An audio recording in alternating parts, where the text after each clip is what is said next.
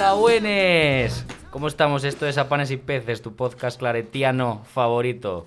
Y hoy me acompañan los mejores claretianos que existen en esta provincia, que son Jorge, Zapico, Chema los mandos y un invitado especial, Aitor Rufino. Hola. ¿Cómo estamos? ¿Qué tal estáis? Yo bien hasta ahora, Santino. Bien, bien, bien. Como siempre. Un día más en la oficina. Bien, bien. Literal, además. Con ganas e ilusión. Bueno, yo os traigo un santo que no engaña, el nombre es San Simeón el Loco. ¿Dijiste bien el nombre? Sí. Que no sea algo No, es Simeón, Vale. con tilde en lado de Simeón. Eh, ¿Sabéis quién es San Simeón el Loco? No sé, pero alguna cosa vio. Que se le llamaban así alguna Eh, mal San Simeón, ¿eh? Era el patrón de los titiriteros.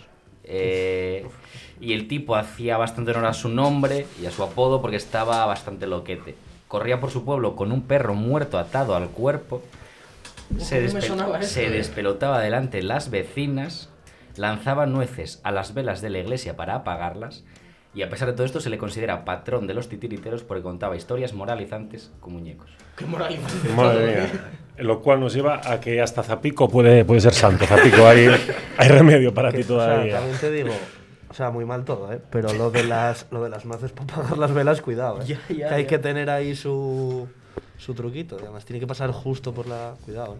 Hombre, y lo de Bueno. pasarse con un perro muerto. No, eso quiero mal, decirte, eso mal. a ver, ¿Pero mataban a los perros o esperaba que No lo muriesen sé, no ya me he por- informado tanto. No, claro, pues, o sea, Es un dato interesante claro, ¿eh? sí, para sí, saberlo. sí. sí, es O sea, porque importante. entonces O sea, igual- tenemos a San Francisco de así, con los animalines ahí, y luego este con el perro muerto por ahí. ¿Qué, tal- qué pasa, Francisco, guapo? Sobrevalorar los animales, eh, también te lo digo. O sea, yo- No. Va, tío. que eres un poco especista tú. Te pasas, tío. Animal. ¿Eres un poco especista? animal. Ay, tú más eres, bien. espe- eres especista tú. No especialmente. ¿Tú? No, yo bastante especista soy. Tú eres especial. Especialista no lo sé, pero También, también, especial bastante. Bueno, y tenemos con nosotros a Aitor Rufino, que es el coordinador de pastoral del Colegio Corazón de María de Gijón. Lo primero y más importante. ¿Quién eres? Cuéntanos un poco. ¿Quién eres? ¿Qué haces?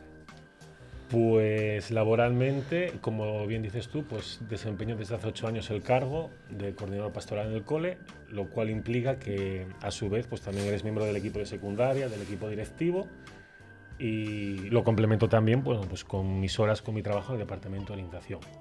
Aparte de eso, pues en la parroquia ya me, ya me conocéis, pues por ser el responsable de los grupos de preas, por ser voluntario también de, desde el 2005 en- de nuestra ONG, de Fundación Proclade. Y, y nada, pues soy amante de los, de los animales, pues, El Real fan Madrid. del Real Madrid, como ve aquí Jorge, ¿eh? como puedes ver. Así que vengo con la voz un poco tocada de ayer, Jorge, pero bueno, espero que lo puedas entender. Sí, aunque la gente no lo vea, Aitor nos trajo aquí una camiseta de Luka Modric que plantó aquí en medio de la mesa. Además, nada más llegar. Y justo Ah, frente a ti, ¿eh? Sí, sí, Justo- sí. O justo sea, la tengo aquí al lado y bueno. Madre mía. Madre mía. Acaba de pasar algo muy bonito, que se acaba de mover la, la camiseta. Ha rozado el móvil de Jota Y movió el y móvil. movió el Y movió- móvil. No, directamente, yo no quiero sí, nada de esto, sí. ¿eh? Especista no sé si eres, pero tú eres también especial, ¿eh? Un, po- un poquito, también me lo dice mi madre. ¿Quién o qué es Dios para ti? Bueno, yo para mí, eh, ayer en la charla cuaresmal, el padre Germán hacía muchísimo hincapié en la primera de las charlas ¿no? que tuvieron lugar en nuestra, en nuestra parroquia, en que no era, no era un ente, ¿no? que es como muchas veces, no sé si por deformación nuestra mm, o porque hacemos una pedagogía un poco, poco apropiada de la religión, tenemos una, una imagen, ¿eh? muchas veces ese, ese triángulo, ese señor con barba en una nube. Yo para mí Dios es todo lo bueno, todo lo potencialmente bueno y, y maravilloso que habita en el interior de las personas. Es todo aquello que hace que nos podamos mover por y para los demás, dejando incluso aparcado pues eh, lo más egoísta, lo más cómodo, ¿no? o las apetencias que cada uno que pueda tener en ese, en ese instante. Si supiera lo que es Dios, pues ser un teólogo de renombre, no estaría aquí y seguramente estaría en Roma, ¿no? si tuviera la certeza absoluta. Pero yo así es como lo vivo y como lo siento cada día. Mm, Interesante. Pero aún así estaría aquí también, ¿eh? Ven- vendría. Me llamarais, vendría también. Hombre. O haríamos un Teams o algo, claro, también. ¿Qué se está haciendo bien y qué se está haciendo mal dentro de la pastoral juvenil? eh, dentro de los claretianos. Ahora sí me estoy jugando mi puesto de trabajo, ¿no? Bueno, ahora mismo estamos en una época de cambios. ¿eh? Estamos en una época de cambios. Ha habido un capítulo, eh, ha habido un grupo pastoral de animación que hay que decir eh, que tiene muchísimo mérito, muchísimo, muchísimo mérito, tanto el que estaba antes eh, como el que está ahora, porque intentan abarcar, yo creo que a veces más de lo que por salud eh, deberían. Somos muchas posiciones, muchos colegios, muchas, muchas parroquias y las fuerzas son las que son. ¿Qué es lo que se está haciendo bien? Yo creo que se está haciendo bien que se prioriza y que realmente se le da fuerza, intensidad y recursos dentro de lo posible a la pastoral. ¿Qué se está haciendo mal? Que tenemos que aprender a redi- redimensionarnos. Queremos a veces abarcar realmente más de lo que con calidad podemos hacer. No es fácil porque a nadie le gusta dejar de hacer cosas o dar un paso atrás en ciertos aspectos, pero es verdad que en ocasiones eh, no somos muy realistas con las posibilidades que tenemos para llegar a, vamos a decir, todos caminamos hacia la excelencia y tenemos claro que no vamos a llegar a la excelencia por muy bien que lo hagamos, nos podemos quedar en un 8 o en un 7. Pero hay muchas veces que, bueno, estiramos la manta tanto, tanto, tanto con las fuerzas que hay, que vosotros que habéis sido y sois catequistas, que bien sabéis que es que uno no puede estar siempre en todas las cosas a la vez. Has utilizado ocho metáforas. Muchas. Y has hablado en un concepto muy abstracto. Eh, dime algo tangible, real, que haya, haya que cambiar. Tenemos que dejar de ser los únicos dueños de nuestro terruño. Es decir, si se quiere hacer una pastoral, vamos a decir así, no sé, de diócesis o una pastoral de parroquia, todos tenemos que estar dispuestos a ceder y todos tenemos que estar dispuestos a renunciar a cosas. ¿Qué cosas? Pues eh, o a mis grupos o a mi liderazgo en ciertos aspectos o a que sea en mi recinto, en mi lugar, en donde yo siempre voy, eh, donde se sigan haciendo esas actividades. Y eso cuesta mucho, porque hay una tradición de muchos años, gente que para ellos, pues esas tradiciones son importantes porque las han vivido, han, luchado, han dado la vida porque se mantuvieran. Y eso es muy difícil de cambiar, porque se mezcla lo racional con lo afectivo. Y lo afectivo es muy difícil a veces darle, darle cauce. Y eso pasa en nuestra iglesia de Asturias, en, nuestra pastoral. Hablas, hablas de lo afectivo, que yo creo que es una, una parte fundamental dentro de la concepción de fe de los claretianos, sobre todo, ya no solo de los cristianos, sino creo que los claretianos un paso más allá. ¿En qué ha influido la pandemia, para mal, intuyo, toda esa, esa falta de afectividad real, de, de poder abrazar, de poder mirarnos a la cara, de, ¿en qué ha afectado a la pastoral juvenil, crees? Pues como tú dices, es que la pastoral juvenil hay una parte muy, muy importante que se basa en el encuentro. Hay una parte muy importante que se basa en el encuentro, en la confianza, en la cercanía, en la amistad, escuchar, escuchar a la cara. Cuando eso se pierde, eso no lo, no lo sustituye un Teams, ni tampoco lo sustituye un móvil. Eso es importante, bueno, y está muy bien para no acabar de romper el vínculo, ¿no? Y para hacer, vamos a decir, como, como comentamos en la pandemia, una pastoral de mínimos. Vamos a mantener lo que podamos en las circunstancias en que estamos. Pero es verdad, es verdad que tú lo notas. eh, mm, somos gente de rutinas y los, eh, los chavales más. Cuando las rutinas se pierden, es muy fácil, es muy difícil recuperarlas. Hay que volver a empezar, hay que volver a educar en, ¿en qué? Pues en el encuentro, en la oración, en el silencio. Hay que volver a retomar. Es un paso atrás o dos pasos atrás, está claro. Pero bueno, con gente como vosotros, pues lo vamos a conseguir. Vamos a retomar el nivel al que estábamos antes y lo vamos a superar incluso. A pesar de esa gorra que me traes. joder. Sí, sí que es verdad que todo eso se nota, se nota muchísimo en el trato con las personas. La gente está como más distante. Pero chavales, no chavales, todo el mundo está como más distante y como, como con miedo a hablar de, de tú a tú. Fíjate, ayer fue el primer día desde la pandemia en que juntamos a todos los chavales de, de primero de bachillerato en el salón de actos para comentarles bueno, un tema de un Erasmus, de una, de una movilidad que hay. Y que los juntamos sin guardar separación entre ellos. Estaban con unas caras. Estaba la gente mirándose. O sea, es que, es que es verdad, es que está ahí, está todavía. La pandemia está ahí, porque todavía hay muertos a diario, pero también el tema de preocupación, el tema emocional sigue ahí y seguirá ahí un tiempo. Hay que saber acompañarlo. Ha sido complicado. Ah, bueno. Hoy no iba a decir ver. nada, eh, sin más, que les falta, entre los chavales les falta calle, porque en Uniobi. en Uniobi las distancias lleva sin cumplirse desde el día uno. El primer examen que fui, hice el examen hombro con hombro con mi compañero. Soy muy guapo. El roza hace, hace cariño en un Hombre, Y el suspenso. y el suspenso, el suspenso. Ha sido muy complicado para los docentes todo este tiempo. Muy O sea, complicado. Un desgaste muy grande. Sí. Sí. Emocionalmente. Ya no me quiero meter en casos particulares de gente a lo mejor que. Pues imagínate, ¿no? Que tenga uno o dos niños pequeños, que tengas que dar clase eh, online. Y es que además el tema online era que no había desconexión. Porque estabas permanentemente recibiendo llamadas, recibiendo correos de los chicos a los que tenías que dar respuesta. Y todos éramos conscientes de que en tiempos excepcionales hace falta una respuesta excepcional. Y ha sido muy tenso. Ha sido muy tenso. El que lo ha hecho bien, el que lo ha hecho bien, habrá sido un desgaste brutal. El que ha vivido muy bien, habrá sido como unas vacaciones. Tú tienes ahora en la mesa un botón, Oh. ¿vale? Y con ese botón tú, tú cambias, tú puedes cambiar cualquier cosa dentro de la institución de la Iglesia Católica, lo que sea. Tienes un Oh. botón, tienes que darle prioridad absoluta a un tema. ¿Qué cambiarías como cosa primordial? Y solo tengo un botón. Solo tienes un botón.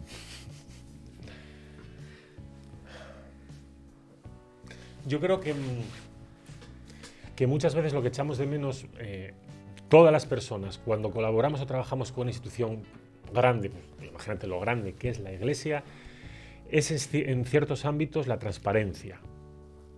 Hay veces que, como tú dijiste antes, que yo hablé con ocho, con ocho metáforas para decir algo que no sabía si era lo que quería decir o, o se podía entender del todo, yo creo que muchas veces eh, lo que hace falta es eh, una comunicación más directa, un lenguaje más asequible y también un pisar más la calle. Yo creo que hace falta muchas veces un pisar más la calle. Hablando de pisar la calle, y es una pregunta que me reconcomé por dentro porque yo soy nefasto para acordarme de los nombres de la gente. ¿Cómo haces para acordarte de tantos nombres, tantas caras, tantas personas? Porque es que es, es que es increíble. A todo el mundo por el nombre, eh, cientos de chavales, cientos de personas y todos por el nombre. ¿Qué, qué capacidad mnemotécnica haces para acordarte de...? Porque a mí es imposible, pero yo hay, hay chavales que igual los conozco desde cuatro años y me siguen diciendo... Sí, eh, María, alta, así con, con, con gafas, tal. Y yo, ah, sí, María, María. Mi nombre yo desde siempre sabía que se llamaba así. Pues mira, Juan, es una pregunta buena. no, bueno, eh, ¿qué pasa? Que mm, hay una cosa muy buena que tiene el cole, eh, que tiene nuestro cole unido a nuestra parroquia, que es que somos eh, una plataforma única. Entonces, convives eh, prácticamente todos los días un montón de horas, tanto en la parroquia como en el cole, con muchas actividades con los, con los chavales. Entonces yo, por ejemplo, en mi caso, que, que estoy específicamente en secundaria, es que malo es que no te vayas a acompañar, entre que das clase, que como tú bien dices, están las actividades eh, pastorales, que tienes que revisarte los nombres, mirar los careros para hablar a la gente por el nombre, porque es como le gusta. Y bueno, y todas las actividades que hacemos en el día a día, bueno, te van quedando. Y si no, hay siempre comodines, ¿no? De, eh, campeón, ven aquí, Bayu, ven, ¿no? Entonces ahí siempre quedas bien y, y, y salvas el... Te traigo un pequeñito test, ¿vale? Tienes que escoger entre dos opciones que te voy a dar. No quiero razonamiento. Vale. Tiene que ser una... una- Eso, eso sí. se me da bien. ¿Baltar o Valdepiélago? Faltar. Ya, Ni lo, ni, ni lo, Ni ni lo acabar la- ¿eh? acabar Hombre, la frase. Si soy el responsable de Baltar desde hace muchos años, pues evidentemente, claro. Carne si o- quieres miento, ¿eh? No, no, no. ¿Carne o pescado? Carne. ¿El momento de la comunión o el momento de la paz? El momento de la comunión. Eh, ¿Pasar a gestionar la pastoral de Segovia o morir ahogado en el Tajo?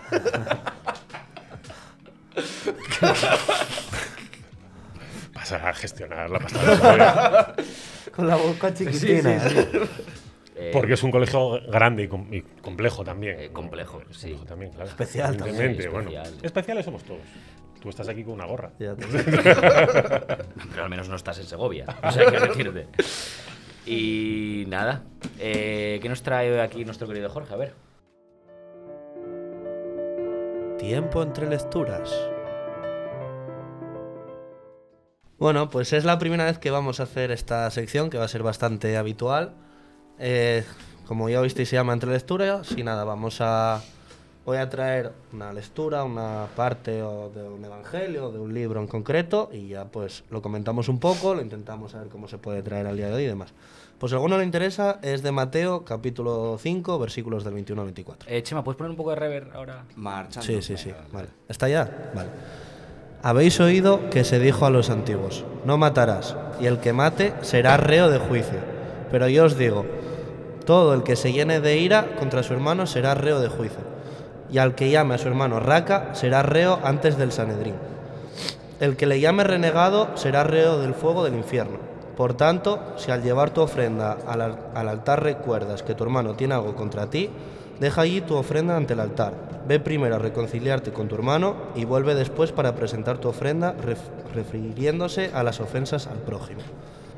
Para que nos ubiquemos un poco, que hay un par de palabras ahí que yo al menos tuve que, que buscar. Eh, raka es como una especie de insulto judío que era pues como cabezón, así, algo así, traía lo que busqué. Y el Sanedrín pues era como una asamblea que se encargaba pues de, de los juicios y demás.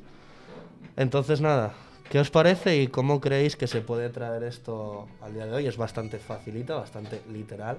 Entonces, ¿cómo creéis que se puede traer un poco al día de hoy? A día de hoy yo creo que viene a decir que como hagas algo malo te crujo, eso, es lo primero. Y lo segundo, que tiene muchísima razón, ¿no? Antes de presentar ofrendas, antes de darnos golpes en el pecho o, o de dar lecciones de nada, eh, pues qué falta hace, ¿no? Que nos podamos, que tengamos la humildad suficiente y que sepamos aparcar el orgullo para poder encontrarnos con aquel con quien en ese momento pues no, no estamos bien o hay un desencuentro y que lo hablemos antes. No quiere decir que nos vayamos a llevar bien ni que seamos amigos, ¿no? Pero que por lo menos que las cosas queden claras y un poquito en paz antes de dar el siguiente paso.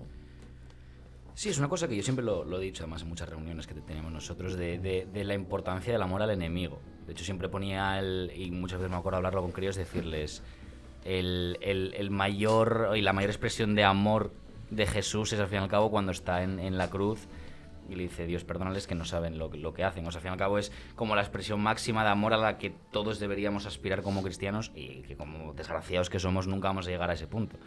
Pero, pero sí, eso. Hay que caminar hacia ello. Es verdad que llegar no, o, o que será muy, muy difícil porque hay gente y por eso hay santos que lo llegan a conseguir, pero Como San Simón el Loco. Simeón. Simón el loco y todos los perritos a los que pasó Sí que, sí que es verdad que es, a veces se nos olvida y es complicado recordar siempre que, que al final todos somos hijos del mismo Dios, todos, por malo que hayan hecho, siempre tenemos que intentar pensar un poco y ponernos incluso, incluso en la piel de la otra persona, aunque sea muy difícil y haya hecho algo horrible, siempre hay que intentar pensar, aunque, yo decir, lo estoy diciendo, igual soy el primero que no lo hace, eh, pero sí que hay que pensar un poco la otra persona en qué punto está, por qué lo hizo, por qué me hizo esto, me quiso hacer daño directamente a mí, no. Y eso sí que es verdad que es más fácil para, para poder, al ponerte en sus pies, poder avanzar y, y buscar el perdón y, y Y, redención. y muchas veces la falta de interés. De, y no sé, y nos pasa con los guajes muchas veces de, de que si conoces y te molestas en conocer a lo mejor la situación familiar o personal de ese crío, va a ser mucho más fácil empatizar con ese crío y sus comportamientos. O sea, y es una cosa que, que, eh, tengo además el recuerdo en unas conveniencias cristianas o algo así, de segundo la ESO, de un chaval que eso de que decir, joder, es que este chaval es un pesado y no calla. Y luego dices, ah, vale, es que en casa pasa esto, esto y esto. Y creo que el, el hecho de, de intentar conocer, intentar entender a esa persona y el porqué de sus, de sus comportamientos te ayuda muchísimo a empatizar, pero muchísimo. Es fundamental. Yo pienso que además siendo educadores cristianos, que lo que nos importa ante todo es la persona, eh, hay que conocer el bagaje, la situación y de dónde viene. Y por eso, como tú muy bien dices, cuando tenemos esas actividades en las que pasamos un tiempo prolongado con ellos, pues siempre procuramos tener una reunión en la que comentamos, hablamos para que todos sepamos con qué nos vamos a encontrar, ¿no? Porque hay gente que necesita... Es cierto que dices tú, madre mía, qué pesado este, este hombre, ¿eh? ¿Qué tal? Pero es que, bueno, es que después, cuando sabes lo que hay, entiendes que no queda otra, ¿no? Pues abrazarlo, quererlo, acompañarlo y, y cuidarlo. Yo creo que la lectura también va mucho en la. basada en la introspección, ¿no? En plan de. Sí, esta persona, lo que decía un poco Zápico, me puteó y demás, pero igual es que, pues oye, o lo mismo con los guajes, que muchos guajes pues tienen eh, un personaje por encima de la persona. Y es eso, pues igual es un guaje que, como decía Santos, pues que puede ser muy pesado, entre comillas, a nivel de no callar y tal. Y luego, una vez que también tienes que verte tú, a ver qué es lo que estás haciendo mal o por qué no estás llegando del todo a ese guaje. Yo creo que la lectura iba también un poco por ahí en el momento de eh, una persona que me critica, que me hace alguna putada o lo que sea, muy bien, pero y si yo le he hecho algo también, como decía Zapico, ver un poco la motivación para hacer, para hacer eso de esa persona, yo creo que es muy importante y la verdad es que es muy fácil pues ver lo que los demás hacen mal y no tanto lo que nosotros mismos podemos llegar a, a hacer mal o lo que nos podemos equivocar. Oye, pues muy bien la lectura de hoy, ¿eh? Gracias. Igual que el santo, tío. Un fenómeno, Me gustó, Espectacular. Chico, ojo, cómo manejas la Biblia, ¿eh? ¿Viste? Joder, Soy estás para hacerte diácono Un, ya, ¿eh? un experto en los santos evangelios. Eh, Zapico, vas a tener muy complicado superar esto. Sí, sí, no, no, va a ser difícil, ha sido, ha sido precioso. Pues veamos a ver qué nos trae Zapico hoy.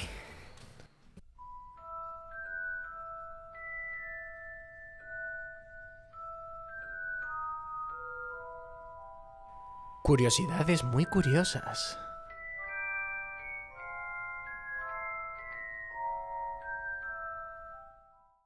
Bueno, yo os traigo una sección bien fresquita. Ya no es eh, Sabes más que un niño de catequesis. Eh, Sé que todos la queréis, la deseáis, pero si no, lo- la vamos a quemar mucho. Tengo una, una sección que se llama Curiosidades muy curiosas. Eh, empieza mm, sencillo. Os voy a dar un tema. Me tenéis que decir más o menos cuánto creéis que lleva en la iglesia esta movida. Y yo os voy a decir un poco de dónde viene, por qué, o por qué se cree que viene de ahí, o, o si es algo que de verdad venga de la iglesia o fue una cosa que vino de otro lado. Verás, hay cosas del siglo IV sí, sí. antes de Cristo ahí. Lo pensé, porque tuve un trabajo de edad media muy interesante, pero dije, uff, esto es demasiado duro. Eh, empezamos con algo un poco sencillito que pues, tenemos muy interiorizado, pero es el vestirse de marinerito para la comunión. Que es algo que estamos desterrando en esta parroquia de gracias. Gracias a Dios. Sí, sí, menos Sí. mal. Pues eh, no sé. De- O sea, yo imagino que el blanco de las niñas será por todo el tema de la pureza, y todo eso, ¿no? Pero lo de marinero yo es que nunca lo, lo Tampoco es un tema No, no tiene algo. ¿Y de cuándo? ¿De cuándo? Verás, ¿eh? No será un triplazo, ¿no? Eh, no, no son tripazos. Pero estuve- yo creo que tampoco es muy antiguo. ¿eh? Yo diría que tampoco es muy antiguo. Ah, es que- Aquella más muy antigua. Eh, que en el porque- siglo XV no se vestían de No, seguro No. que no. No, yo digo a Es- partir del 18. No, o 19, 19. Finales del XIX. 18 me quedo yo. ¿Qué va? De hace muchísimo menos. De hecho, eh, fue a partir, pues, del... El primero que se tiene como que fue moda, porque creo que es una cosa, esto todavía no lo he confirmado, pero creo que es una cosa muy de solo en España, o Portugal, o por aquí. O sea, es España. que Spain es diferente. eh, Juan Carlos, cuando estaba en el exilio en Portugal, se hizo la comunión de marinerito. En cuanto volvió a España en el 48 más o menos, eh, a los año y medio dos, Almacenes Preciado hizo un anuncio en el periódico diciendo eh, trajes elegantes para niños, trajes de smoking, trajes de marinero, de capitán, de coronel, de no sé qué. Y entre eso, la foto que ruló por todas partes de Juan Carlos de marinero y los precios de Almacenes Preciado bastante caros pero asequibles, eh, se empezó a vestir la gente de marinerito, de coronel y almirante que eran más caros y si no de marinerito que era lo más barato. O sea, que la moda la trajo Juan Carlos I. Puede ser, sí, se podría decir que Juan Carlos I puso de moda vestirse Un gran marinerito. influencer, macho. Joder. Un gran influencer. ¿eh? Joder, Y hay un montón de gente de la iglesia diciendo que no tiene nada que ver lo de marinerito, que con que te vistas bien para ese día, para darle nobleza a ese acto, ya está, o de blanco o...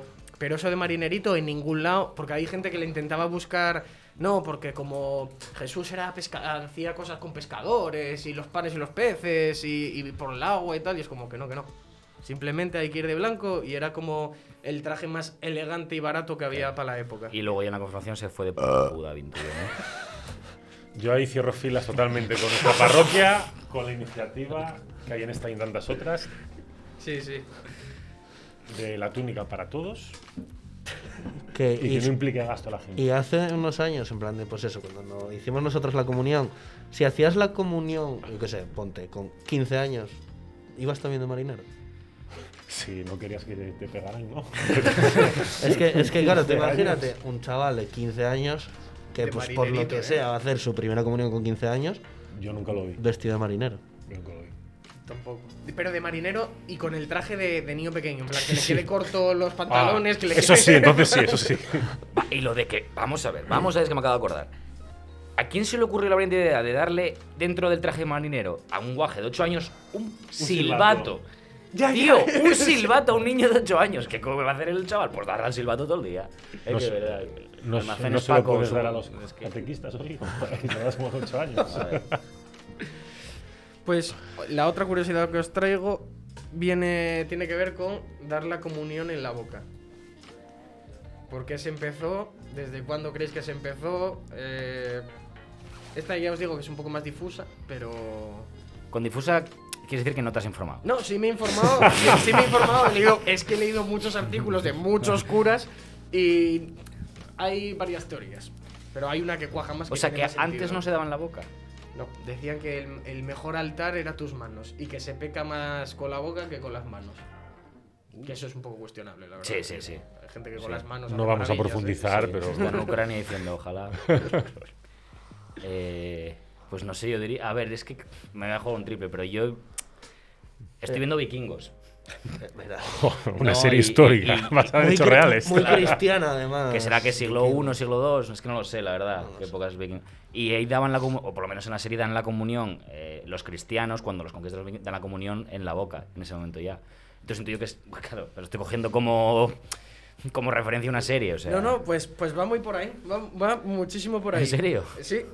Eh, la Esto está preparado, ¿eh? Esto está preparado, ¿eh? Que todo el mundo lo sepa. Siempre se, dio, siempre se dio en la mano hasta el siglo VIII. Pero sobre todo cuando se empezó a ir a los países nórdicos, eh, como son bastante supersticiosos, guardaban parte de la comunión cuando se la daban. Si tenían animales enfermos o cualquier cosa, se la daban para ver si se curaban. Y cuando se enteraron de esto, en vez de decir que esto no funciona así, se curó de casualidad, eh, la- esta vaina no va así, y en vez de enseñar a la gente les dijeron, nada, nada, aquí a comulgar en la boca. Abrir la boca, te la comes y no te llevas nada para casa. Y de eso se cree que es como por el por lo que ahora todo el mundo quiere O sea, que la gente se los llevaba para casa. La o gente sea, se robaban. casa, robaban. Sí, igual viene Juan Carlos I No, no, también, partía un poco, partía un poco, partía un poquito, partía un poco, guardaba. comulgaba la Sí, puntita y sí. llevaba lo demás pa'l- para el animal para poder curarlo. Que estuve leyendo un montón de artículos de muchos curas diciendo eh, me costó un montón en la pandemia la gente diciéndole en la boca no, que tengo que dártelo en la mano, protocolo COVID y la gente que no, pues no comulgo y el cura pues, pues vale. Peor para ti. o sea, Tú sabrás, yo aquí no. Y no sé, me pareció bastante interesante. Es una cosa que, que está como asumida y entre y que pasa. Y estas cosas siempre tienen un punto en el que empiezan a hacerse. Como el marinerito, que Sí, sí, sí. pensábamos que era de hace muchísimo y, y es de hace cuatro días. Molaba que esto de la boca también fuese gracias a Juan Carlos, ¿eh? Sí, sí. sí. Imagina, fue el primero que la La- comunión. Y la confirmación que hizo. En la primera comunión ahí vestido de marinero y en la boquina.